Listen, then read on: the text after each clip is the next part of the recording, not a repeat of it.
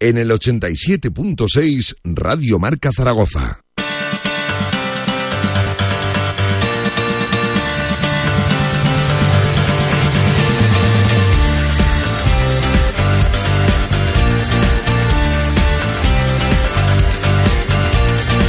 Estás escuchando T4 Zaragoza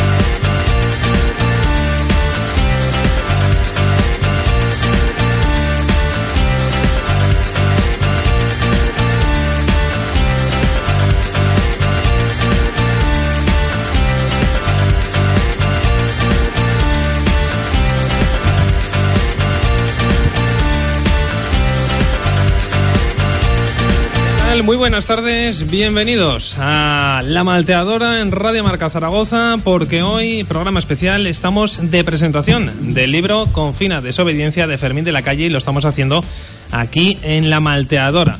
Eh, que es donde Radio Marca eh, suele hacer los partidos del Real Zaragoza, las retransmisiones de los encuentros del Real Zaragoza y que por supuesto luego a partir de las 9 menos cuarto también lo haremos y hoy aquí van a poder escuchar en directo la presentación de este libro de Fermín de la Calle con fina desobediencia, un libro sobre rugby.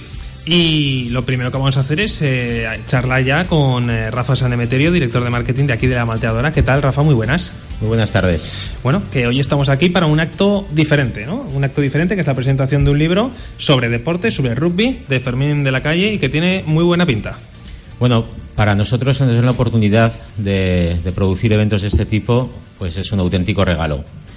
Un regalo porque eh, en esta empresa una de las, de las prioridades es difundir la cultura, que mejor, que mejor que hacerlo con la presentación de un libro, y luego también eh, somos un sport bar, aparte de, un up. Eh, de hecho, estamos retransmitiendo toda la Copa del Mundo de Rugby. Seguiremos con todas las competiciones nacionales e internacionales que tenga, que tenga bien los diferentes operadores a, retransmitir.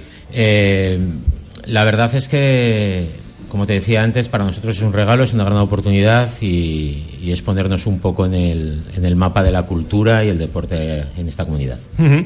No, sin duda alguna, el, el hecho de, de, realizar este tipo de actos también es muy importante, ¿no? Sobre todo porque estáis apostando fuerte por el deporte aquí en, la Malteadora, con las retransmisiones de los partidos del Real Zaragoza, ahora con este libro de Confina Desobediencia. Eh, importante para vosotros el de realizar todo tipo de actos que la gente ya, bueno, ya yo creo que la conocen en todo Zaragoza, la Malteadora, pero un poquito más, ¿no? Que además lo relacionen también con deporte, yo creo que es muy positivo. Sí, claro, el, el hecho de ser un establecimiento de hostelería. No tiene que categorizarte solo para dar de beber y de comer. Aquí se pueden hacer muchas más cosas. El espacio creo que es precioso, nos encontramos siempre un feedback de la gente espectacular a la hora de, transmitirnos lo cómodos que se sienten, lo a gusto que se sienten y, queremos aderezar un poco nuestras recetas, tanto, tanto de cerveza como de gastronomía, con este ingrediente tan importante que es la cultura. De hecho, en breves vamos a tener una, una, pequeña estantería con libros, libros sobre cultura cervecera, sobre deporte y alguna joyita literaria que nos, que nos traerá nuestra amiga Julia de Librería Antígona y que estarán a disposición de todos nuestros clientes para que mientras están disfrutando de, de nuestras cervezas, las que fabricamos aquí nosotros y las que nos traen otros maestros cerveceros eh, a, lo largo, a lo largo del año, puedan estar disfrutando de buena literatura. No, eso está, está claro. Y es que además con eso conseguís también, yo creo que algo que prácticamente en ningún sitio de Zaragoza hay, un sitio donde poder beber cervezas de tanta calidad como aquí en la malteadora, además de compartir también un ratito, en este caso literario, de, poder estar aquí charlando con amigos y además, eh, pues lo que dices tú, ¿no? El, poder eh, coger un libro y estar aquí leyendo tranquilamente, no solo eh, como bien dices, de, deporte, sino también de cerveza, que al fin y al cabo aquí sabéis mucho de eso, ¿no? Sí, además hoy estamos de estreno. Hace hace diez días presentamos nuestra primera nuestra primera receta, que era una golden ale que llamamos Lilia, y tuvimos la suerte de que en cuatro días agotar los 400 litros que habíamos fabricado. Casi nada. Y hoy, hoy eh, acabamos de, de descorchar el primer barril, por decirlo de alguna manera, de nuestra, nuestra English Pale Ale, que se llama 100 Oxford Street, haciéndole un guiño a la cultura londinense, a la música y a los, a los brew pubs de las orillas del Támesis que tantos buenos ratos nos han ofrecido a los aficionados al rugby y a la cerveza. Suena muy bien y creo que sabe todavía mejor, ¿no? Bueno, sí, de momento las, las primeras pintas que estamos sirviendo están teniendo muchísima aceptación. Veo ya alguna por aquí cerca con nuestros clientes y esperamos que tenga tanto éxito como, como la primera que, fabricamos. Tenemos ya cinco fermentadores eh, llenos. Eh, la semana que viene podremos trasvasar a nuestros tanques de maduración y de servicio el resto de recetas y esperamos que tengan tan buena acogida como han tenido estas dos primeras. Hacemos una cosa, Rafa. Eh, mientras hacéis luego la presentación del libro, yo la pruebo y en la retransmisión del Real Zaragoza te digo lo buena que es. Vale, pero ten cuidado, no vaya a haber una guardia civil de las ondas, te hagan soplar. No, no te preocupes. He venido, he venido andando, ¿eh? que además lo bueno de la malteadora es que se puede venir andando desde cualquier punto de la ciudad prácticamente. Bueno, estamos muy bien situados aquí. Una de las, de las cosas que nos comenta la gente es eh, que qué tal para aparcar yo les digo que para aparcar nos da igual. Eh, cerveza, alcohol y coche es algo que nosotros aborrecemos y siempre eh, apostamos por el consumo responsable. Eso está claro que, desde luego, eso son cosas que que no van de la mano. Y aquí el tranvía que, para cerquita, con lo cual, o sea que lo, tenemos, la verdad es que genial.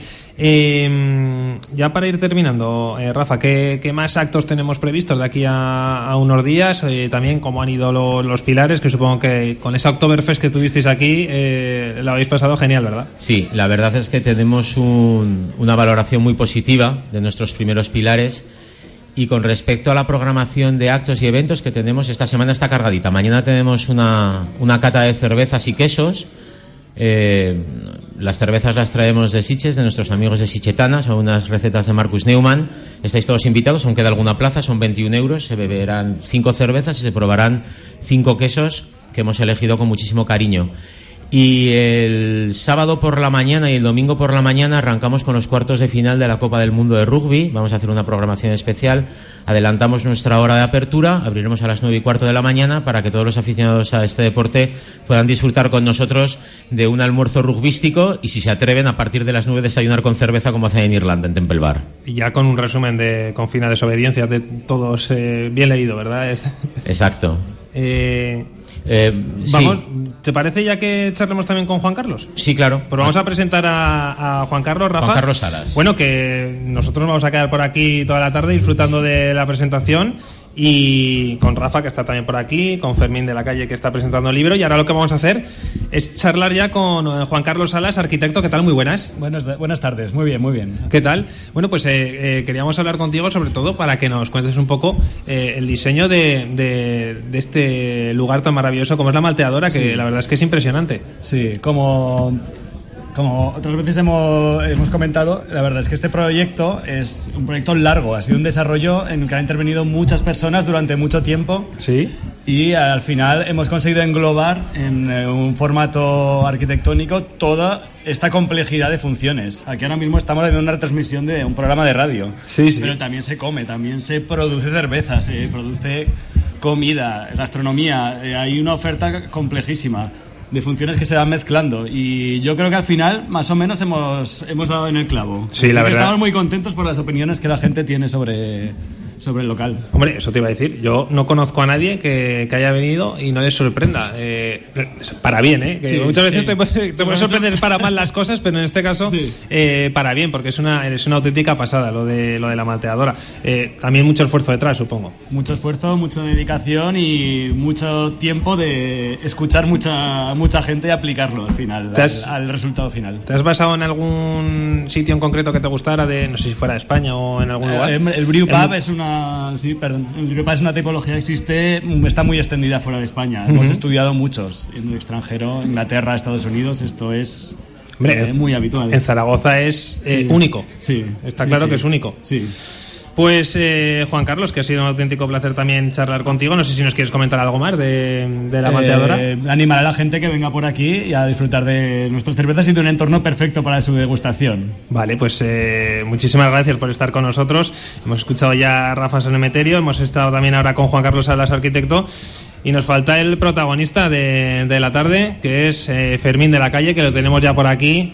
Fermín, ¿qué tal? Muy buenas. Muy buenas, muchas gracias. Bienvenido. Y bueno, hoy, hoy este, eres tú el auténtico protagonista porque en apenas eh, 15 minutitos presentáis aquí en la malteadora Confina de desobediencia. A ver, eh, explícanos un poquito, porque es un libro sobre rugby. Para la gente que no conozca Fermín de la calle, los amantes del rugby, yo creo que todos, eh, este libro, cuéntanos un poquito, eh, ¿cómo va? Bueno, pues es un desafío que nació hace tres años y medio, que Libros del Cao, que tiene, bueno, tem- la temática deportiva la trabaja bien, eh, habían Sí. Escrito un libro de, de ciclismo que se llama Plomo en los bolsillos, de Andrés Aguirre, y otro de crónicas de boxeo de don Manuel Alcántara, el cronista, ilustre cronista de boxeo. Sí. Eh, y me dijeron que querían meter el rugby de tercer deporte porque entendían que era bastante literario y que iba un poco en esa línea. Entonces yo lo que les propuse es que fuera para el Mundial del 2019 porque egoístamente a mí me daba un margen de tres años para escribir el libro Sí. y yo tenía en la cabeza una idea que eh, eh, es verdad que no hay libros en, español, en castellano hay muy pocos, los que hay son normalmente argentinos y los argentinos hablan bastante de los Pumas y de cosas que tienen que ver con lo que se ha pasado a ellos. Entonces, a mí me daba la ventaja de, eh, a partir también de alguna idea de libros ingleses y franceses que hay que cuentan historia, plantear este libro. Y este libro al final, el verdadero desafío ha sido intentar que sea entendible para la gente que no tiene mucha idea de rugby Como me pasa a mí, sinceramente. y es que mucha gente viene al rugby porque les gusta como deporte así a bote pronto, pero es verdad que el, el rugby luego es un deporte que necesitas entender las reglas y es un poco complicado. Sí. Eh, luego cuando te metes dentro no es tan complicado, pero es verdad que de, de primeras es un poco difícil. Entonces la idea era que la gente que se acerque eh, pudiera ir con cierto toque pedagógico, ir aprendiendo a partir de historias que tienen más de anécdotas que de rugby técnico, o sea, no hay ninguna explicación técnica ni cosas así.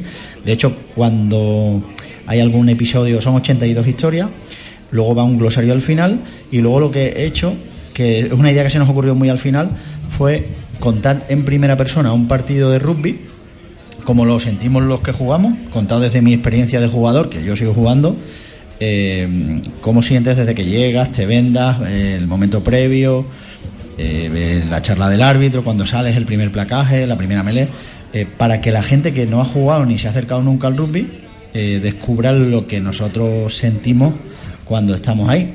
Entonces, intentaba ser pedagógico por un lado para que la gente que no conoce el rugby lo vaya conociendo, pero luego también tenía la responsabilidad de que el fuera interesante para la gente que sí es de rugby. Claro. Y, y que contara historias que o no conocían o que conociéndolas les aportara algo. Y por ahí tenía esa responsabilidad y bueno, pues la suerte que he tenido es que he tenido tres años para ir cocinándolo a fuego lento y he disfrutado bastante eh, escribiéndolo. La foto tuya aquí es tremenda, ¿eh? La foto es un La partido foto- La es, es bonita. Sí, es una foto de un partido de, de, eh, de Tres Cantos, que es el equipo en el que juego, de Segunda Sí. Regional de Madrid. Con, yo creo que fue contra el Corcón. Un día de barro, yo creo que además nos ganaron en la última jugada, pero fue muy, muy divertido y bueno, pues, eh, el rugby al final suele ser bastante divertido, salvo cuando hay mucha diferencia. Y te pueden ganar y, y no sales derrotado del campo, porque si son mejores que tú, pues eh, te tienes que rendir y ya está.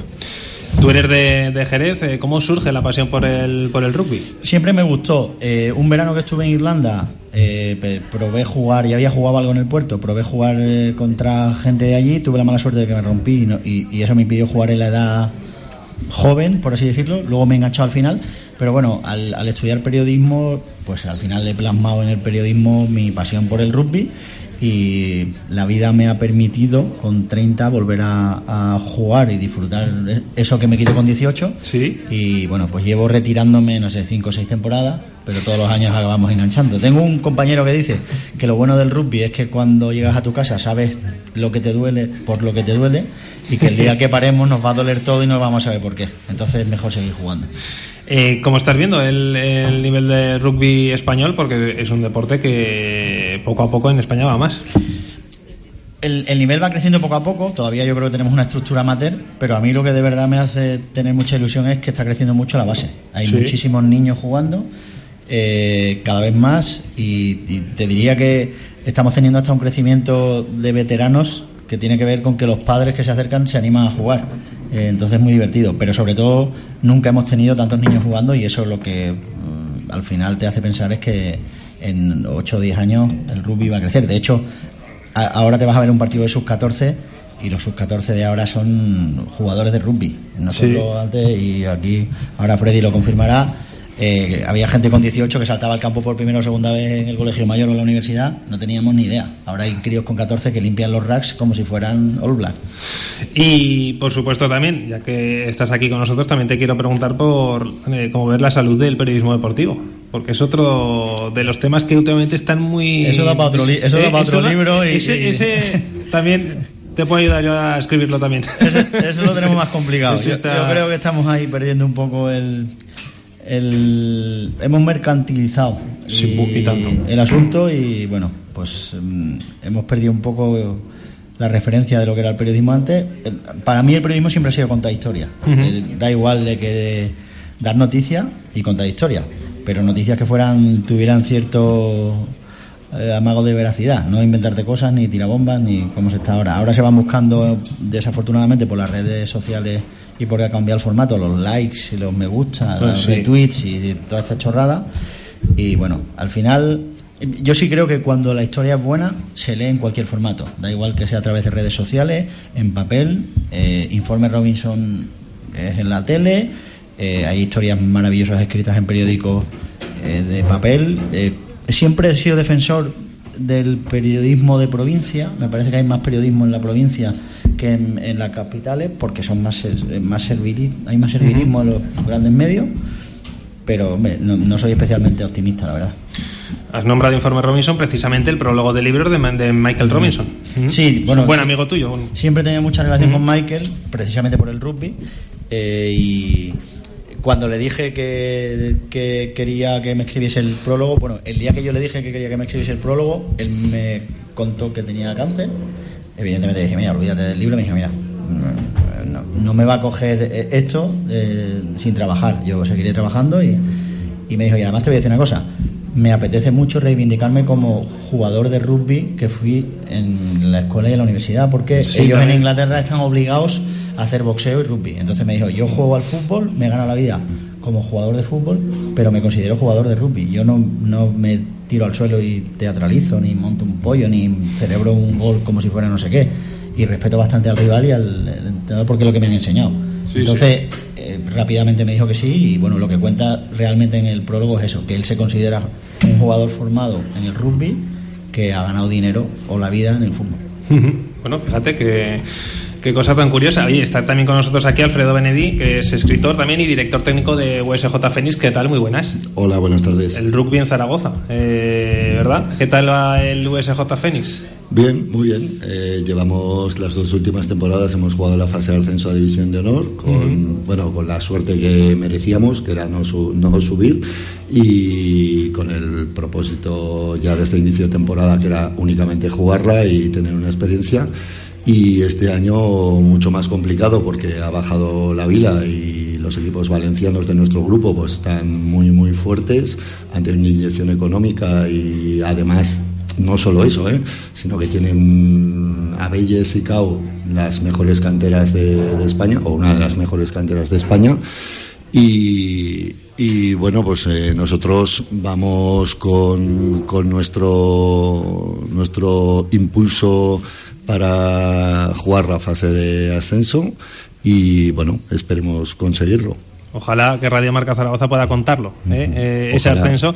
Oye, eh, Freddy, ¿qué te parece a ti el, libro de que aparezcan libros como el que ha escrito Fermín de Confina Desobediencia? supongo que también hoy es un día para celebrarlo, ¿no? Que aparezcan libros que tienen tan buena pinta como el de Fermín de un deporte que tanto amáis. Sí, por supuesto. Bueno, yo antes se lo confesaba a Fermín que yo de historia, la historia del rugby no, no, conocía realmente mucho, más allá de lo que he vivido, que, que empecé pues, en los años 80, con Ramón Trecet viendo el Cinco Naciones y, y sí que evidentemente como entrenador y director técnico pues he leído cientos de libros técnicos, pero de lo que es la intrínseca historia del, rugby no, no nunca bueno he leído muy poquito.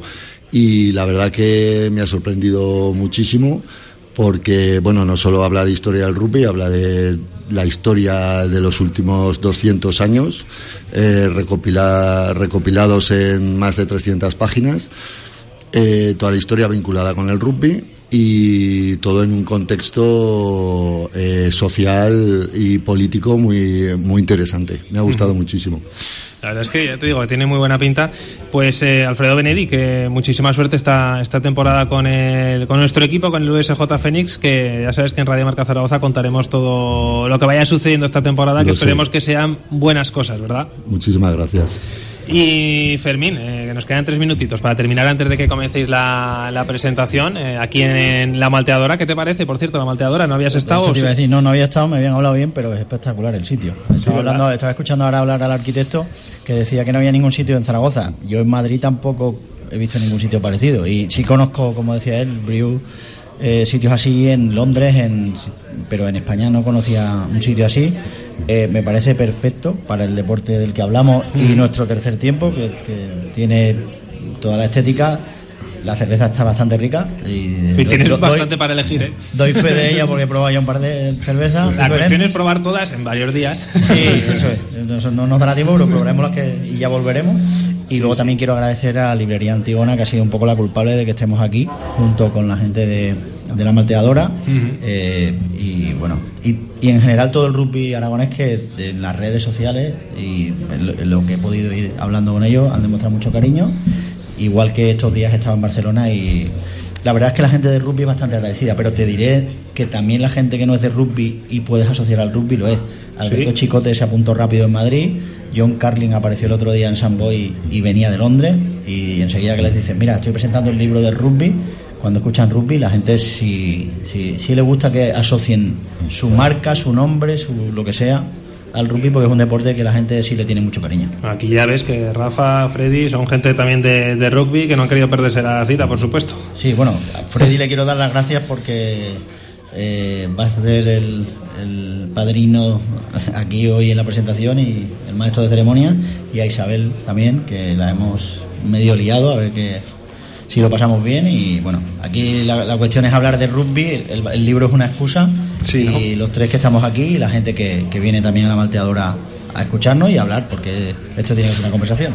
Pues Fermín de la Calle, que ha sido un placer y que muchísimas gracias y que ya os dejamos con la presentación del libro, que nosotros lo que vamos a hacer ahora es una pequeña pausa y regresaremos eh, a, las nueve menos cuarto. Vamos a dar, por supuesto, en directo la, presentación del libro y a partir de las nueve menos cuarto eh, retransmitiremos el Fuenlabrada Real Zaragoza. Mucha, suerte, mucha suerte a Zaragoza, que estáis ahí también como el Fénix para ver si pegáis el salto. y muchas gracias a vosotros por abrir los micrófonos de Radio Marca para, sobre todo para el rugby. Gracias a ti. Pues una pausa y se quedan con la presentación del libro Con fina desobediencia de Fermín de la Calle.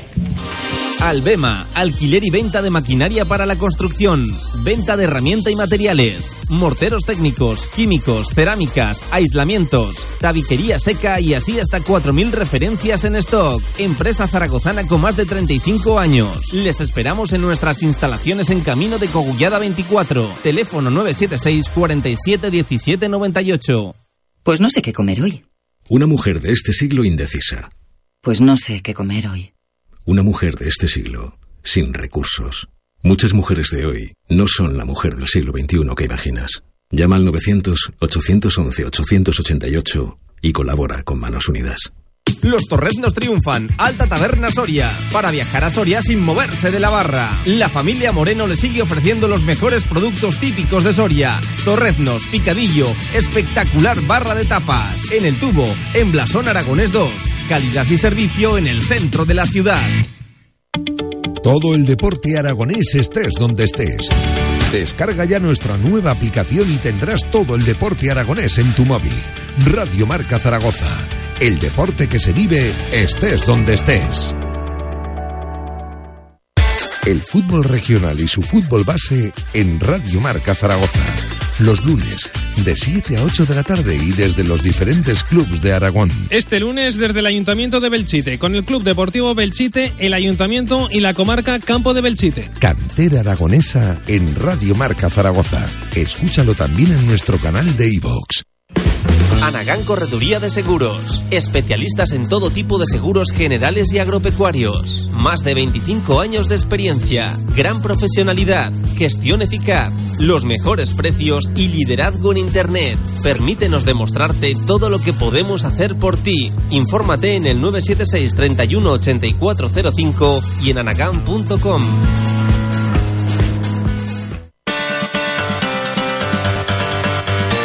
Estás escuchando T4 Zaragoza.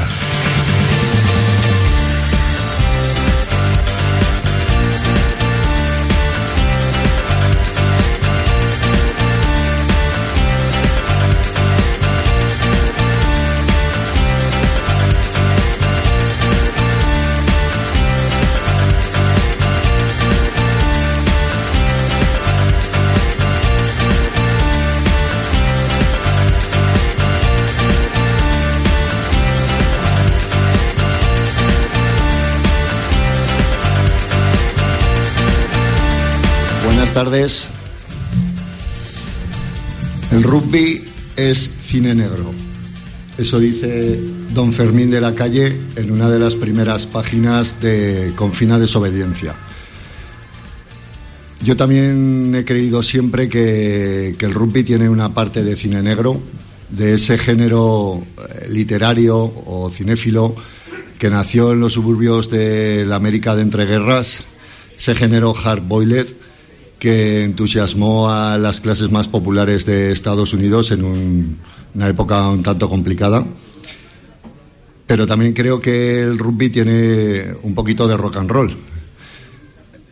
También nació en Estados Unidos, una música irreverente y contestataria que nació como una moda con los únicos valores de, de luchar contra una sociedad ultraconservadora y que se ha hecho atemporal.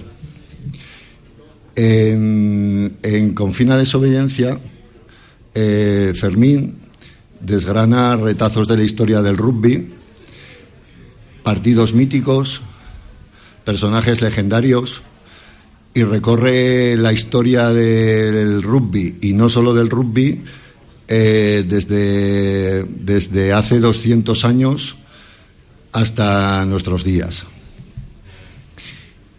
Yo creo que eh, el, rugby tiene un poquito de todo eso, de cine negro, de rock and roll. Y este libro, que es un libro de relatos cortos, si pudiéramos llamarlo de una forma literaria, eh, desgrana todo eso, la historia, los personajes y sobre todo hechos eh, que han ocurrido en, los últimos 200 años desde la prehistoria del rugby hasta nuestros días del rugby profesional, el que el cambio evidente eh, ha sido, evidentemente, ha sido tremendo, pero está narrado de una forma lineal, cronológica, a pesar de que a mí me guste más las historias eh, relatadas en flashback, pero él lo hace de una manera magistral con, un, con una literatura ágil, con una literatura para todos los públicos o para todos los lectores, no solo de rugby, e incluso eh, lectores exigentes. Para mí cumple las tres premisas eh, que yo le exijo a un libro cuando lo abro, cuando lo empiezo a leer. Que me atrape, que sea que me interese, por supuesto, y que tenga una literatura eh, fácil, pero a la vez que esté a la altura. Por eso Fermín, en Confina Desobediencia, eh, hace un trazado lineal, pero muy riguroso, de toda la, la, historia de nuestro deporte. Yo antes le confesaba que la historia del rugby eh, sabía poquito, más allá de los años 80, cuando empecé a verlo en la 2 con Ramón Trecé, del Cinco Naciones, que, pero no, realmente no me había preocupado mucho del origen, más allá de las anécdotas que todo el mundo conoce. Y siempre me he dedicado mucho más al tema técnico, a leer libros técnicos, a cursos, etcétera, etcétera. Pero no la historia. Y la verdad que me ha sorprendido porque hay un montón de, de, retazos de la historia del rugby, de anécdotas que no conocía para nada. Eh, hay una parte muy interesante eh, que son unos eh, ensayos literarios, no rugbísticos, que titula Desde dentro. Me ha gustado mucho. Quizás, por poner una crítica, he echado en falta un ensayo sobre la trasera del autobús. Ese lugar donde los más veteranos o los líderes se juntan siempre y de ahí nacen de tácticas, eh, futuros del, del, equipo, del club, y donde se ensalza a unos y se condena a otros, del propio equipo incluso. Para el segundo libro, Ya voy aceptando ideas. También me ha, perdón, eh, me ha congratulado bastante eh, leer el episodio del robo del siglo, que fue el que, el que protagonizó Sudáfrica contra Francia en las semifinales de la Copa del Mundo del 95, aunque creo, creo, si la memoria no me falla, eh, pones que el ensayo lo mete en Tamac. Y es Benassi. Pero es Benassi. De hecho, en la segunda edición ya está corregido. vale. Pero. Veo que. no, es que lo, disfruté en directo y fue debate durante mucho tiempo con gente del equipo, aficionados de Sudáfrica.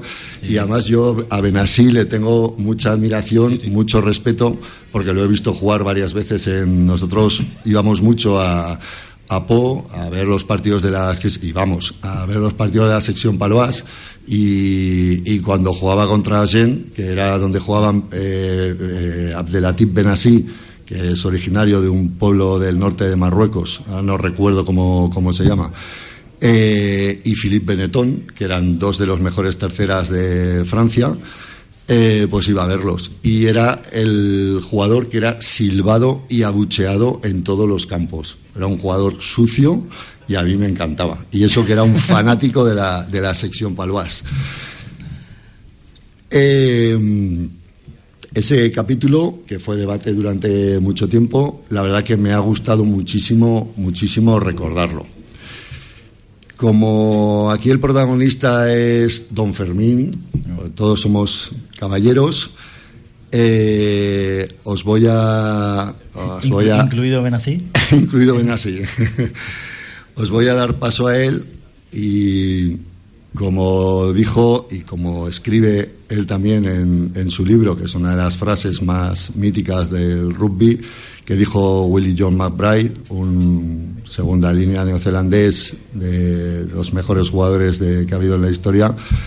Eh, pues yo de Fermín, lo único y lo mejor que puedo decir es que es un jugador de rugby. Muchas gracias. Eh, a ver, yo, primero diré que, mm, esto demuestra el nivel del padrino que tenemos, que hay dos errores en el libro, el otro no lo diré, eh, está cambiado ya la segunda edición, pero ese era uno. Eh, primero, gracias porque mm, viniendo de ti, que tú sí eres escritor, me pasó el otro, día lo mismo con Kiko Amat en San Boy, que es escritor, escritor en serio, de novela, de cuatro libros, y yo he escrito un libro de historias que al final son, como él dice, relatos cortos y muchos son historias medio conocidas. Eh, y luego he tenido, yo he disfrutado mucho escribiendo el libro. O sea, en realidad, eh, se lo decía medio en broma el otro día a Santi Jiménez, eh, el, libro son relatos cortos porque está escrito por un mal estudiante. Entonces, escribes corto, cosas que se lean rápido, y luego, sobre todo, porque yo lo que quería, que eso sí ha sido un desafío desde el primer momento, y en eso la editorial tiene mucha culpa, eh, como no había ningún libro escrito en castellano más o menos de este estilo, mm, hay pocos y luego hay mucho en argentino hablando de los Pumas, la idea era intentar no evangelizar, que suena muy presuntuoso, pero sí abrir el rugby a la gente que no es de rugby. Entonces, eso suponía que teníamos que intentar ser pedagógicos, por eso desde el principio se habló de hacer un glosario al final. Hemos debatido mucho si el glosario tenía que ir delante o detrás. Eh, al final se decidió que detrás. Y lo que sí salió muy al final fue la historia del desde dentro. Yo, eh, estábamos dándole vuelta a ver cómo conseguíamos que la gente que no juega al rugby eh, hiciera el rugby suyo, porque sí tenemos el feedback de que hay mucha gente que se acerca al rugby y le gusta, pero te dice, joder, pero es que es complicado porque no me sé las reglas y voy y lo veo y no me entero. Entonces, tampoco le puedes dar el reglamento porque no se lo leen entero, hay que explicárselo de una manera un poco divertida, que les enganche. Y yo había escrito alguna cosa, eh, especialmente, yo creo que lo primero que escribí fue el final, el de gracias. Ese artículo ya lo había escrito en un partido. Eh, y le dije, mira, a mí esto me funcionó bien para la gente que no conocía el rugby. Y yo creo que si le damos la vuelta y hacemos el partido entero, contado en primera persona para que la persona que lo lea lo sienta como si él jugara, digo, eso me va a asegurar dos cosas como escritor.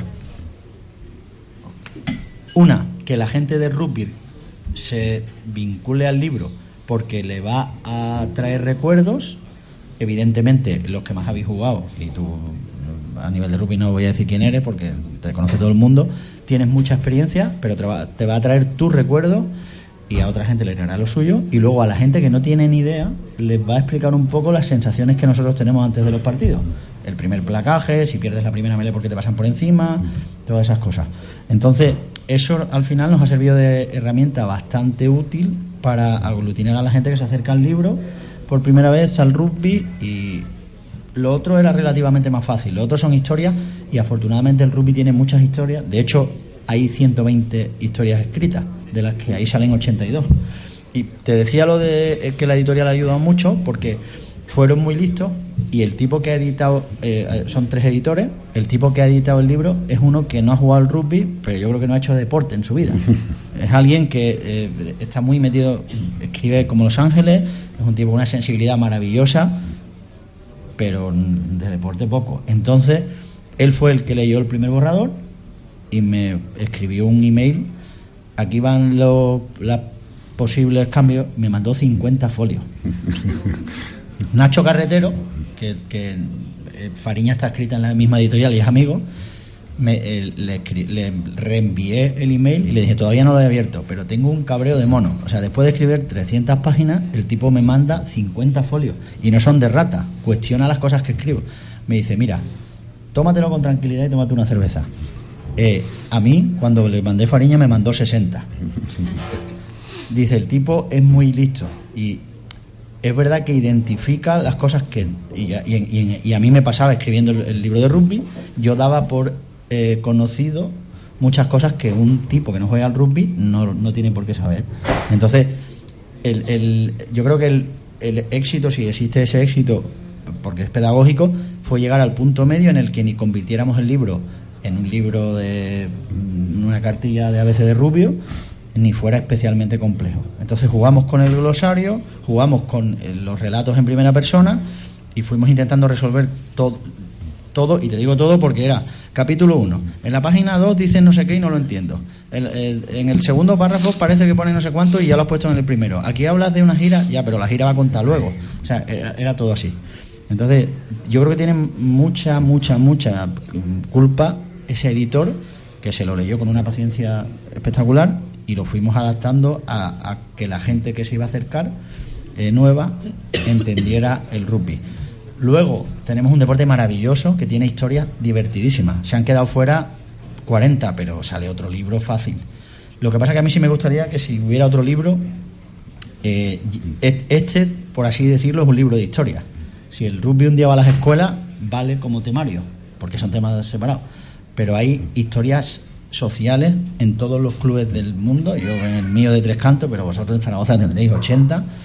Eh, de, mm, cómo se ha canalizado a gente que venía rebotada de no sé dónde, tíos que eran violentos que han dejado de ser agresivos, gente que no se relacionaba y que ahora tiene una familia, o sea, de todo. ya no te digo el inclusivo, que eso ya me parece maravilloso, pero yo he jugado dentro de una cárcel y he jugado dentro de una cárcel con tipos que estaban dentro y que lloraban al final del partido agradecidos porque llevaban tres meses preparando ese partido, era lo único para lo que vivían, porque estaban dentro de la cárcel, y gente que iba conmigo en el equipo, de, yo juego con gente de 18 y 20 años, que a medida que se cerraban las puertas detrás nuestras entrando, se quedaban blancos. De hecho, nosotros hicimos una cosa que fue en el descanso ellos eran treinta y pico. Jugaron con nosotros gente para mezclarlo cuando en el descanso dijimos, a ver, ¿quién? El campo era un campo de gravilla. quién se ha hecho daño. Si venían ocho de jóvenes, siete hicieron así, porque repartían, eran gente durísima, o sea, eran pero durísima. Eh, y nos quedamos un poco los veteranos, pero luego conocían las historias de los tíos. Hay gente que ha salido de la cárcel y ha jugado al rugby y ha rehecho la vida porque alguien lo invitó a un equipo de rugby, allí conocía no sé quién, ese le dio un trabajo, ha conocido a una chica, ahora es su mujer, ha tenido un niño. Hay muchas historias de esas que también son merecen otro libro diferente, no este, pero al final es contar historias y las historias te llegan. Lo que sí me preocupaba, y, lo has dicho tú al principio, era que, se leyera muy fácil. O sea, eh, est- este verano tuve la suerte de estar con los All Blacks en Granada cuando vinieron y lo estábamos comentando antes tomando la cerveza. Ellos enseñaban a los niños tres cosas. O sea, y no eran eh, un gano el offload suelto no sé qué como Sonny Big Williams. Ellos enseñaban que, todas las superioridades era fijar, pasar, fijar, pasar y que llegara al ala. Y luego a los medios melee, cuando un medio melee cogía la pelota, daba dos pasos para atrás para pasarla, le, le hacían dar una vuelta al campo, porque el medio melee tiene que pasar la pelota desde el suelo. Si no levanta la pelota desde el suelo, le da ventaja a la defensa que se le echa encima en la apertura. Y, y habréis visto el Mundial, el Eilow, el escocés, es 10. Ha jugado de 9, lleva jugando de 9 tiempo, pero el Eilow da tres pasos antes de darle pelota, la pelota a Finn Russell y lo mata siempre. Lo mata siempre. O sea, es muy buena apertura para jugar en, en el rugby europeo del Seis Naciones de barro. Pero jugando con los japoneses, hostia, le echa la defensa al 10, que es maravilloso, pero claro, no debe ni hablarse con él. Vamos, yo no me hablaría. Bueno, y bueno, va- vamos a, yo no quiero que esto sea monopolizado. A Isabel, muchas gracias por venir, lo primero. Gracias por invitarme. Eh, y no sé, eh, que he visto que te ha gustado el relato en primera persona, Sí. que es de lo que yo quería, eh, que os gustara a la gente que jugáis al rugby porque os trajera eh, recuerdos. Yo creo que eso te, lo que has comentado, que te mete, te hace como ser primer, o sea, participante del, del libro. Eso es lo que hace. Tú vas leyendo las historias y de repente, ah, guay, viene el, desde dentro. Entonces te motiva y dices, estoy en partido. Y como si volvieras a las historietas de, de antes, vuelves a rememorar otra la historia, no sé qué, ah, pero esperamos el partido y vuelves otra vez. A mí eso me ha gustado mucho. Porque lo, lo, lo- lo que es la historia, al principio, por ejemplo, eso, claro, yo no yo desconocía, para mí ha sido muy chulo. Y claro, lo que me ha gustado que luego, como conforme iba viniendo a la actualidad, pues claro, rememoras esto. Pero hay muchas cosas del libro que no conocía y las que conocía no se me han hecho eh, aburridas de decir, va, esto ya lo conozco, paso, no. La verdad es que sí, me ha gustado mucho, es muy fácil de leer, muy denso también en otras ocasiones. La revisión bibliográfica es pff, telita, pero a mí me ha gustado mucho, la verdad. He agradecido porque yo no había, no sabía, desconocía si había otra cosa así y es el primero que leo de este tipo y me pareció genial. Hay, algunos libros ingleses eh, y, y galeses de este tipo de historias, pero son de periodos más cerrados. Por ejemplo, la Gales de los 70 hay algún libro que cuenta todas las gestas de ellos, pero es más esa época, algunos de los ingleses en la época de Will Carlin, de toda esta gente, Gascot y tal, pero no uno de historia. Eh, Está de Oval War, que es un libro espectacular, em, que cuenta no con estas historias, es, eso sí es una obra documentada así, que es maravillosa para tener de documentación, pero luego hay eh, lo bueno es que los, in- los británicos y este me, me ha hecho gracia que comparase o que, o que buscase reminiscencias estadounidenses en el en el libro porque es tan británico pero al final el libro es de cada uno que lo lee porque habrá gente que verá el- en el libro muchas cosas francesas. De hecho a mí me ha pasado mientras lo escribía que, tenía un poco de síndrome de Estocolmo y cuando acababa de escribir un capítulo de Francia decía, "Tía, es que igual le estoy dedicando mucho a Francia. Pero luego me pasaba con los sudafricanos. Escribía algo de los sudafricanos y decía, "Tía, es que igual estoy escribiendo mucho de los sudafricanos. Entonces, como la gracia, la, la suerte que he tenido es que tenía mucho tiempo, se me pasaba. Entonces ya volví a releérmelo todo y, ah, no, bueno, pues va bien, lo voy colocando. El otro día estuvimos con, vino John Carlin a la de San Boy y hablábamos de Sudáfrica porque él vivió lo de Sudáfrica, escribió ese libro maravilloso que es El Factor Humano y él sabía lo de eh, el ensayo y sabía lo de Susi que los intoxica a los neozelandeses antes de jugar la final de Sudáfrica. Pero claro, él lo que estaba contando era eh, es un libro social, no es un libro de rugby. A mí cuando escribió el borrador me llamó y me dijo, Fermín, necesito que me mires el libro a ver si tiene alguna barbaridad rugbística, que es lo que me preocupa es que no la tenga. El libro es maravilloso. Pero yo le dije, mira, no tiene ningún problema, salvo yo como jugador de rugby te diría que les pegaron un atraco monumental en la semifinal y que en la final, eh, 48 horas antes, estaban todos en el baño, porque los intoxicaron. Y me dijo, vale, pero dentro del campo hay alguna barbaridad. Y dije, vale, vale. Y entonces era muy divertido porque estaban Bruce apretándole. No, no, nos robaron, tal. Medio de broma, medio en serio, Bruce Gemara, el neozelandés. Pero es verdad que hay, yo creo que se pueden contar las cosas con, respeto y con elegancia.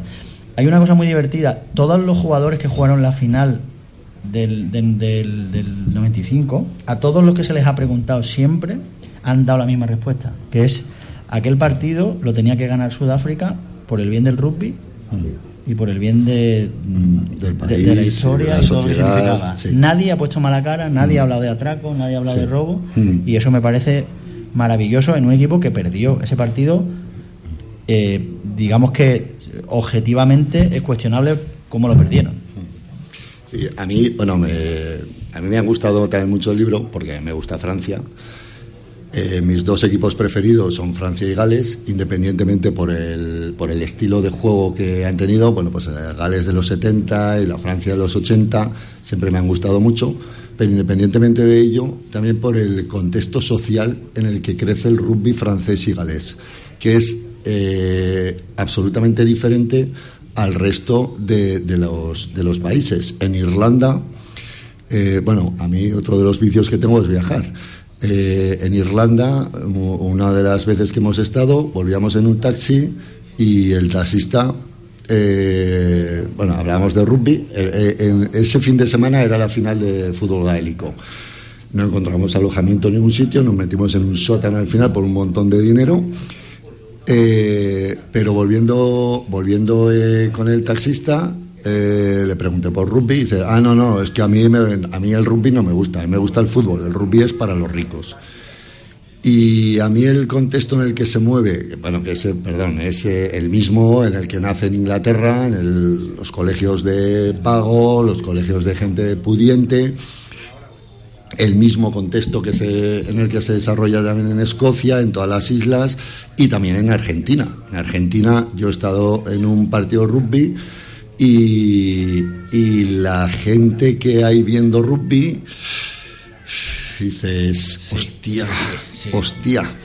Por eso en el rugby que se juega en el sur de Francia, se juega en un contexto de pueblo pequeño, de gente de campo, agricultores, y en Gales, que también he estado, cuando fui, bueno, pues independientemente que fui a ver el estadio del Milenio y Aspar antes, pues una de las, de las rutas turísticas, entre comillas, o viajeras que he hecho en, en Gales fueron las minas galesas, porque el rugby en Gales nace en las minas. Claro. Y es el mejor sitio para descubrir la sociedad y el rugby galés. Entonces, para mí, no solo por el estilo de juego, sino por el contexto social en el que, en el que nace, nace el rugby en esos dos países. A mí, de hecho, diré que eh, donde más, lo que más me ha costado del libro ha sido la primera parte, te lo decía antes, eh, porque no hay mucha bibliografía del, principio y luego porque atrás es muy fácil, o sea, de, de los 70 para acá es muy fácil hablar del rugby, porque hay muchas historias, hay muchos equipos históricos, hay estrellas. Hay una cosa muy divertida del rugby que no tiene el fútbol, y he estado 20 años trabajando en fútbol y he ido a mundiales, a Eurocopa. En el fútbol es muy complicado acceder a los protagonistas y en el fútbol es muy fácil. O sea, eh, perdón, en el rugby es muy fácil. Eh, yo cuando he escrito historia de los 70 para acá, por ejemplo, los 70 de los galeses, tú puedes poner vídeos de YouTube y ver lo buenos que eran los tipos. Pero evidentemente yo no he visto jugar a esa Gales. Pero claro, levantabas el teléfono, llamabas a Trecet y Trecet te decía que aquello era lo más grande que se había visto en no sé qué. Hay que ponerlo en cuarentena porque Trecet es como es. Pero porque luego llamabas a otro y te decía, no, lo más grande que yo he visto es la Francia de los 80. Y te- te decía, joder, todo el mundo lo más grande que ha visto hay que equilibrarlo. Pero es verdad que puedes acceder a los personajes. En el rugby yo he llegado a hablar con Wilkinson de la patada, de lo que pensó antes de la patada, de no sé qué, tal. Wilkinson habla español, que es una cosa que mucha gente no sabe. Ha estudiado español y, y ha venido de vacaciones a España. Su- cuando han vivido en París bajaban mucho a la costa de- en Barcelona aquí a- y habla español bien. y, y son tíos muy accesibles. Le- es muy divertido cuando llamas a alguno de estos y le dices, mira, es que estoy escribiendo un libro en español, en español de rugby. ¿sabes? Te dice, pero sos, sos, sos argentino, no, no, soy argentino, soy español. Y entonces, pero todos son accesibles. Pero es verdad que la primera parte ha sido más duro de encontrar historias que tuvieran relevancia y que me ayudaran un poco a, que el libro al principio no fuera muy light o que las historias fueran medio interesantes. Eh, las dos historias de las guerras mundiales con todas las pérdidas y eso, eh, el museo de rugby que hay en Twickenham es maravilloso. Yo os recomiendo a todos si pasáis por allí y es un sitio para ir a ver partidos que, tienen cosas espectaculares, o sea, de- detalles maravillosos y además te lo ponen bastante fácil. O sea, yo he pedido, oye, mira, estoy haciendo una historia de esto y tal, eh, ¿qué necesitas? Te mandan PDF, eh, lo que sea. Entonces la gente de rugby es bastante, en ese aspecto ayuda bastante. Y luego es bastante humilde. O sea, nadie te dijo, nadie te dice que eh, no, no, porque yo aquel día, no, no, bueno, pues jugamos bien, o no hicimos no sé qué, o me acuerdo que mm, no sé quién me ayudó y tal, el mérito de la jugada. Wilkinson dice que la mitad del mérito de su drop es de Matt Dawson, el, el medio melee, que amaga con sacar la pelota, sube la línea y como no ha soltado la pelota, tiene que volver la línea atrás. Y ese medio segundo que la línea vuelve atrás para volver a salir es el que le da a él para cargar. De hecho, carga con la pierna mala. Pero es verdad que Dawson hace. Y, y Martin Johnson hace una última carga que no estaba prevista, también te cuenta, eh, y gana todavía un metro más. Entonces, al final es divertido porque accedes a, a personajes que te cuentan la historia ellos en primera persona y es historia del deporte, de nuestro deporte, que es un deporte más minoritario y más pequeño, pero muchas veces nosotros no valoramos lo grande que es nuestro deporte y la gente de fuera le da mucha más dimensión. Es verdad que mediáticamente no, pero si vamos a hablar de cómo está el periodismo ya podemos pedir otra ronda de cerveza. A mí me parece que el rugby, eh, y, y sobre todo ahora está empezando a tener cierta dimensión en los países que no son de la Commonwealth, que están creciendo fuera. Eh, y bueno, pues el, libro lo que intenta es ayudar a la gente que se acerca a, a divertirse y la gente que ya está, que descubra muchos detalles de las historias que ellos recuerdan, porque al final también hay mucho de terceros tiempos, o sea, de, de poner la oreja y no, porque la jugada que tú has hecho es como la de Escocia en no sé qué año, tal, no sé cuánto. Es verdad que todo el mundo recuerda leyendas, pero casi son más leyendas urbanas. Y es verdad que existen, pero te vas a los periódicos ingleses y lo detallan perfectamente. Eso es lo divertido de, de- yo te digo, yo me he pasado tres años muy divertido. Además, como duermo poco porque medio tengo insomnio, pues era una excusa perfecta. Y accedes al Daily Telegraph, al Mail, a la BBC, a el, el el Herald, o sea, hay muchos periódicos a los que puedes acceder y cuentan todo, todos los detalles. Los ingleses para eso, educadamente y con mucha elegancia, pero cuentan todo lo que pasó. Entonces, al final, las historias van muy trufadas de, de datos. A mí me preocupaba que esos datos no hicieran muy densas las historias, que lo que tú decías antes, hay que hacerlo sencillo porque si no, no se lee con naturalidad y no fluye. Y un texto barroco, así medio tal, es complicado.